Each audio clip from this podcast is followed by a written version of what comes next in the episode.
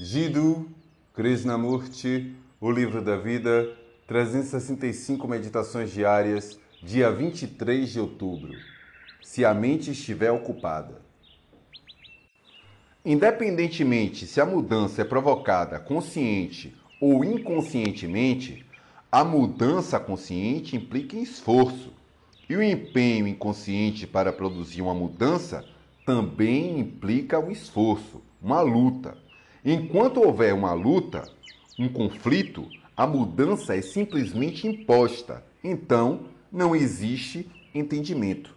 Por isso, não há nenhuma mudança.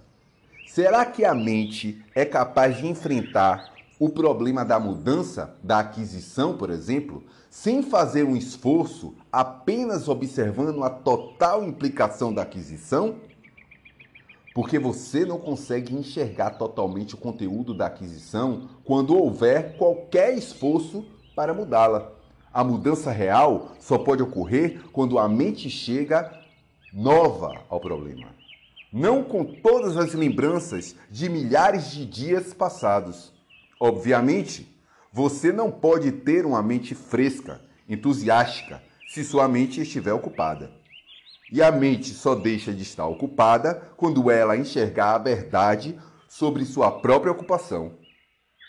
Você não pode enxergar a verdade se não estiver lhe dando toda a atenção, se estiver interpretando o que está sendo dito como algo que lhe será adequado, ou a interpretando em seus próprios termos.